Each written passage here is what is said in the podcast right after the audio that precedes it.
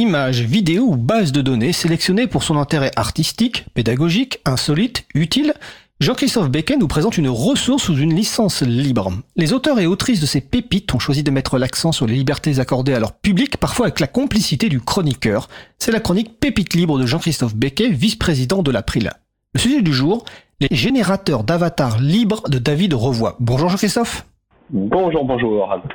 J'ai déjà salué le travail de David Revoy dans ma chronique de janvier 2021, consacrée à la bande dessinée Pepper and Carrot.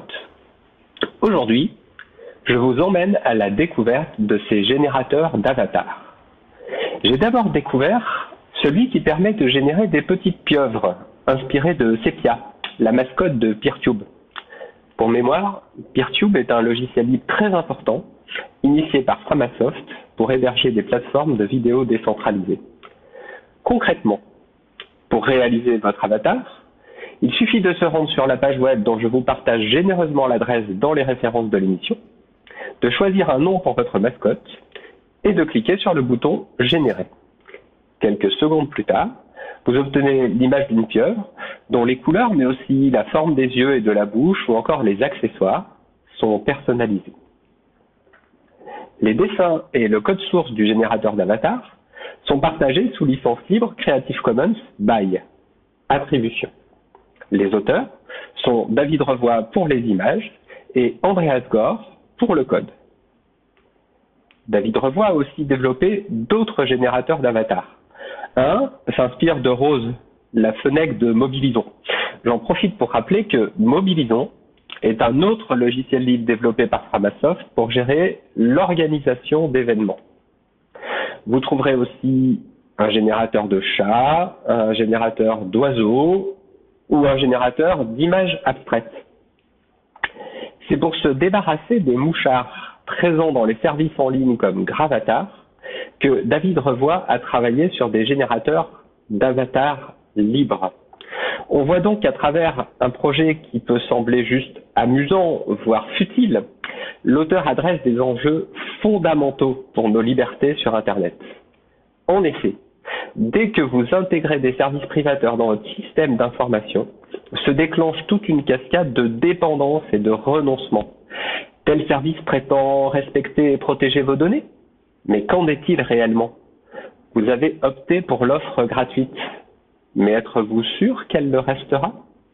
Quelle est la pérennité de ce service Ne risque-t-il pas d'être tout simplement supprimé En faisant le choix d'un service basé sur des ressources libres, vous reprenez le contrôle de votre informatique. Vous pouvez vérifier vous-même le comportement du logiciel ou bien choisir la personne en laquelle vous placez votre confiance pour ce travail. Vous pouvez changer d'hébergeur si nécessaire vous maîtrisez le suivi des versions et le paramétrage de vos outils. Bien sûr, cela demande un effort, mais c'est très important. Avec ces générateurs d'avatars, David Revoy contribue à libérer une des briques de l'édifice Internet. Écoute, merci Jean-Christophe. Euh, Excuse-moi, j'étais ailleurs parce que je, réfléchissais, mais un des usages euh, des, avatars, euh, donc du générateur d'avatar libre de David Revoy, c'est que là actuellement je suis sur le salon web de la radio, donc sur vous allez sur le site web causecommune.fm, bouton de chat, salon libre à vous. Vous pouvez vous créer un compte et vous pouvez choisir un avatar. Alors je vois que mon collègue Étienne Gonu a choisi un, un, baby gnou. Euh, moi, il y a ma tête qui est dessinée par par Antoine Bardelli, qui est le, graphiste de l'April. Donc si vous voulez vous créer un compte, vous pouvez avant cela j'ai utilisé le générateur d'avatar libre de David Revoy pour créer l'avatar et vous créer un compte et venir discuter avec nous sur le salon web de la radio. Oui, tout à fait. Euh, c'est euh, une des possibilités. Effectivement, on, trouve hein, ces avatars souvent euh, dans les systèmes de, de, discussion, de conversation en temps réel, ou alors dans les systèmes aussi. Et c'était le cas pour David Revoy de commentaires sur les billets de blog. Tout à fait. Euh, voilà. Et donc, euh, l'avantage avec euh, la, la, solution proposée par euh, David Revoy, c'est que tout est libre, à la fois le code du générateur, mais aussi les images qui sont ensuite composées pour générer les différents avatars. Et je crois qu'on aura bientôt David Revoix dans l'émission. Je crois qu'il fait partie d'un des sujets qui est prévu sur la bande dessinée libre, mais je ne sais pas quelle date euh, exactement, mais en tout cas, on, vous tiendra au courant.